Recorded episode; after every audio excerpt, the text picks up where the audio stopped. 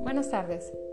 Soy Mónica Lucero Villamárquez. Estudio la licenciatura en Derecho en su modalidad ejecutiva en la Universidad Interamericana para el Desarrollo.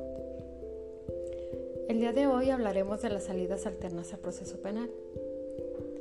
Las salidas alternas al proceso penal son instituciones y mecanismos que van a la par con el actual sistema procesal acusatorio y lo que se busca con ellas es llegar a solucionar los conflictos sin necesidad de judicializar una carpeta de investigación o, si esto ya ocurrió, buscar una manera de que se acorte el tiempo para su resolución final. Las soluciones alternas tienen como base fundamental los acuerdos o iniciativas que tengan las partes involucradas en el conflicto a fin de encontrar una solución satisfactoria para ellas. Conviene también recordar que el actual sistema procesal privilegia las soluciones alternas, pues con ello se logra un descongestionamiento en las cargas de trabajo de los órganos jurisdiccionales y la sobrepoblación en los centros penitenciarios. Existen varias clases de SAPS, los criterios de oportunidad, el procedimiento abreviado, la suspensión condicional de proceso y los acuerdos reparatorios. Los criterios de oportunidad aplican en cualquier momento y hasta antes de que se eh, dicte el auto de apertura a juicio. Encontramos su fundamento en los artículos 256 al 258 del Código Nacional de Procedimientos Penales. Sus efectos son el de que se extingue la acción penal si se repara el daño y no se sigue ningún proceso y se concluye anticipadamente. Los acuerdos reparatorios serían las siguientes AP. Estos aplican hasta antes de decretarse el auto de apertura de juicio. Su regulación se encuentra establecida en los artículos 186 al 190 del Código Nacional de Procedimientos Penales.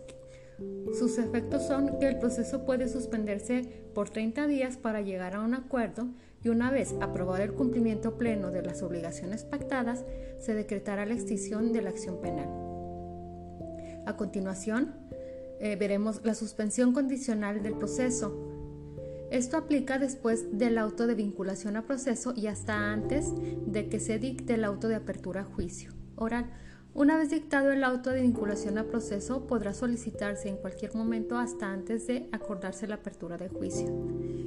Eh, sus reglas se, eh, se, encuentran en los artículos 191 al 200 del Código Nacional de Procedimientos Penales. En este caso, el proceso se puede suspender por 30 días para intentar eh, llegar a algún acuerdo. El proceso queda suspendido por un plazo máximo de tres años y si se llegaran a cumplir ciertas condiciones, la acción penal se extingue.